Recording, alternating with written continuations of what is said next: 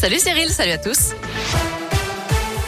Allez, on commence avec un mot du trafic. On a 5 km de bouchons en ce moment sur la 46 Sud, à Autre Corba, pardon, et le nœud de Manicieux en direction de Paris. Donc prudence, si on arrive dans le secteur, il faut lever le pied. Et puis en centre-ville, euh, dans le premier arrondissement de Lyon, la rue Paul Chenavard vient d'être coupée en raison d'un incident. Donc prudence si vous arrivez dans le secteur. Je rappelle que sur le réseau TCL, c'est le troisième jour de mobilisation des chauffeurs de bus. Plusieurs lignes, dont des bus scolaires, sont bien limitées, voire très perturbées aujourd'hui. Et puis c'est la grève également à la SNCF pour les hausses de salaire. Le trafic des TER est donc perturbé là aussi. À la une, la vaccination des enfants, oui, mais pas pour tous. L'Académie de médecine recommande de ne pas vacciner tous les enfants contre le Covid, mais seulement ceux qui sont susceptibles de développer une forme grave de la maladie en raison de comorbidité et ceux qui vivent dans leur environnement proche. L'Académie recommande aussi de vacciner les enfants vivant dans l'entourage d'adultes vulnérables, en particulier les immunodéprimés et les personnes atteintes de maladies chroniques. La bonne nouvelle, c'est que le système de soins en France devrait pouvoir faire face à la cinquième vague d'épidémie si tous les outils comme la vaccination et les gestes barrières sont utilisés au maximum. C'est ce que nous dit aujourd'hui le président du conseil scientifique. Alors que la France a enregistré 20 000 nouvelles contaminations hier, un record depuis plus de deux mois.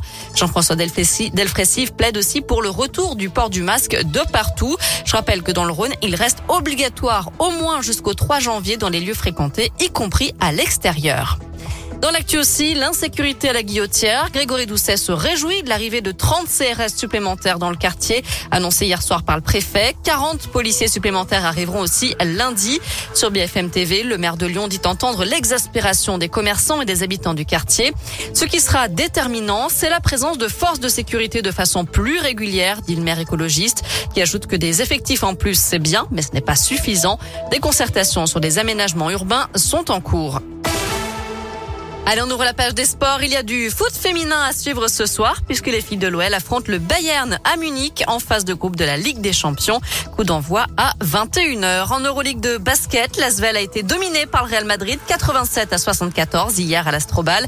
Prochain match dès vendredi contre Barcelone. Enfin, Julien de Normandie vient lever son verre dans la région. Le ministre de l'Agriculture est attendu demain dans le Rhône pour le lancement du Beaujolais nouveau. Et oui, c'est l'événement la nuit prochaine. Les festivités commencent à 23h ce soir à Beaujeu. Demain, le ministre devrait donc s'entretenir avec des vignerons. Il visitera aussi le centre de recherche vitivinicole, la Sicarex Beaujolais, au domaine du château de l'Éclair et des parcelles expérimentales pour lutter contre le changement climatique. Voilà, vous savez tout de l'actu de ce mercredi. On jette un œil bien sûr à la météo avant de se quitter. Pour cet après-midi, Bon, je vous le cache pas, on attend encore pas mal de grisailles, mais normalement, pas de pluie au programme. Les températures varient. Elles ont chuté un petit peu, entre 6 et 8 degrés pour les maximales. Ce sera la même chose demain, avec peut-être quelques éclaircies l'après-midi. Ah, enfin